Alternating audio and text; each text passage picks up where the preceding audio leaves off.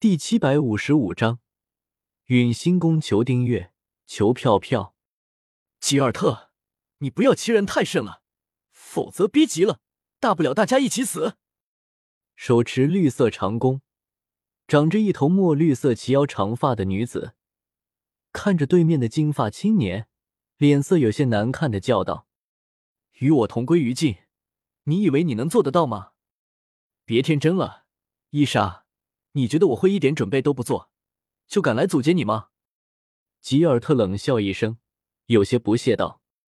伊莎听到吉尔特的话，脸色变得难看了起来。伊莎的爷爷曾经是一名七星恶魔，同时也是一名主神使者。凭借着主神赐予的主神器，伊莎爷爷的实力能够与修罗级别的强者一战。因为伊莎爷爷的存在，他们的家族也属于地狱之中一流的大家族了。但是三千年前，他的爷爷在执行一次主神交予的任务的时候，重伤不治，陨落了。一般情况下，主神使者陨落了之后，主神就会把主神器给重新收回去。但是这一次，伊莎的祖父是因为完成主神给的任务。才导致陨落的，所以作为补偿，主神并没有将主神器给收回去。可是伊莎的父亲只是一个普通的上位神而已，就算拥有主神器，也只能够发挥主神器一部分的能力，勉强达到七星恶魔的实力。凭借七星恶魔的实力，根本震慑不住那些对家族虎视眈眈的敌对势力，而且有一些强者还打上了主神器的注意。毕竟，一个普通的上位神手中持有主神器，根本就是相当于随身带着一个催命符。没过多久，伊莎所在的家族就在敌人们的攻击下分崩离析了。在伊莎的父亲临死前，将主神器陨星弓交给了伊莎，让伊莎隐藏自己的身份，离开了家族。在之后的几千年里，伊莎一直隐姓埋名。并且经过这些的修炼，终于踏入了上位神的境界，通过了恶魔考核，成为了一名三星恶魔。可是，在进行四星恶魔的考核时，伊莎他们所在的小组遇到了大麻烦。一只实力相当于六星恶魔的神兽，迫不得已之下，伊莎只能借助陨星宫的威力将其射杀。虽然伊莎只是使用了一下陨星宫。但是还是落在了有心人的眼里。吉尔特就是伊莎他们小组中的一名成员，被伊莎救了之后，他没有记住伊莎的救命之恩，反而盯上了伊莎手中的陨星弓。吉尔特，你这个卑鄙小人！如果不是伊莎上次救你一命，你早就死了。一个手臂上长着鳞片的大汉，一拳逼退自己的对手，愤怒的对吉尔特叫道。杰克曼，你错了。就算伊莎没有出手，那只岩兽也奈何不了我。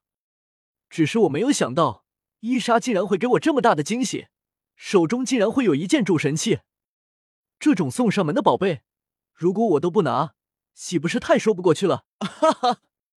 吉尔特听到杰克曼的话，一点都不觉得羞耻，反而得意的大笑道：“我呸！无耻！”杰克曼见到吉尔特这么无耻的样子，只觉得当初自己瞎了眼睛，否则怎么会和这种称兄道弟呢？伊莎，只要你交出手中的主神器，我看着我们曾经是朋友的份上，我可以放你们一条生路。吉尔特没有理会杰克曼的话，而是转头对伊莎说道：“伊莎虽然不能完全发挥出主神器的威力，但是以他上位神的修为。”就算只能发挥出主神器一部分的能力，也能够和一般的七星恶魔相抗衡。如果能够让伊莎主动交出手中的主神器，那么自然是最好不过了。至于伊莎交出了主神器之后，吉尔特自然不会真的放过他们。一旦失去了主神器，伊莎他们几个人还不是待宰的羔羊吗？伊莎听到吉尔特的话，脸色微微一变。如果是他自己一个人，他肯定会毫不犹豫的死战到底。但是他不想拉着他的朋友们一起陪葬。伊莎，不要相信他这个卑鄙小人的话，不能相信。一旦交出主神器，我们就彻底完了。杰克曼见到伊莎露出犹豫的神情，连忙出声叫道：“伊莎！”闻言，脸色重新变得坚定了起来。杰克曼说的没有错，吉尔特这种人的话根本不能相信。一旦交出主神器，他们就彻底失去反抗的希望了。吉尔特，想要陨星弓，你就自己过来拿吧。伊莎话落，瞬间抬起手中的陨星弓，体内神力运转，一道蕴含风系法则的绿色能量箭，朝着吉尔特的方向闪电般的射了过去。嗖！眼看绿色能量箭即将射中吉尔特的时候，一只大手拉住吉尔特的肩膀，瞬间避开了绿色能量箭。轰！绿色能量箭去势不减，飞快的落在远处数十里远，一处高达数百米的山峰上。一声惊天巨响，被绿色能量箭射中的山峰直接消失了，只留下巨大无比的深坑。吉尔特看到绿色能量剑竟然造成如此大的破坏，不禁反喜，看着伊莎手中的陨星弓。目光之中满是炙热和贪婪。风老，接下来就看您的了。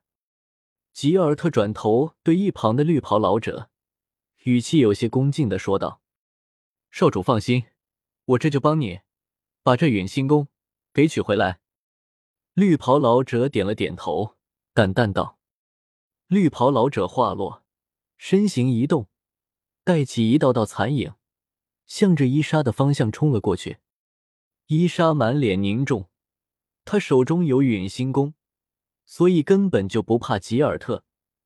真正让他忌惮的人，就是这个绿袍老者。刚才如果不是这个绿袍老者出手，恐怕吉尔特都已经死在伊莎的剑下了。小姑娘，你的能量剑威力确实挺大的，但是速度却慢了些。当伊莎还在全神贯注戒备的时候，一道苍老的声音。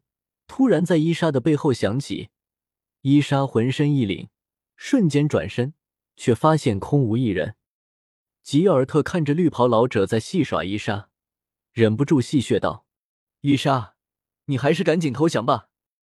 风老可是擅长风系法则的七星恶魔，专门克制你的。否则，待会等到风老没有玩闹的兴致了，我也救不了你了。”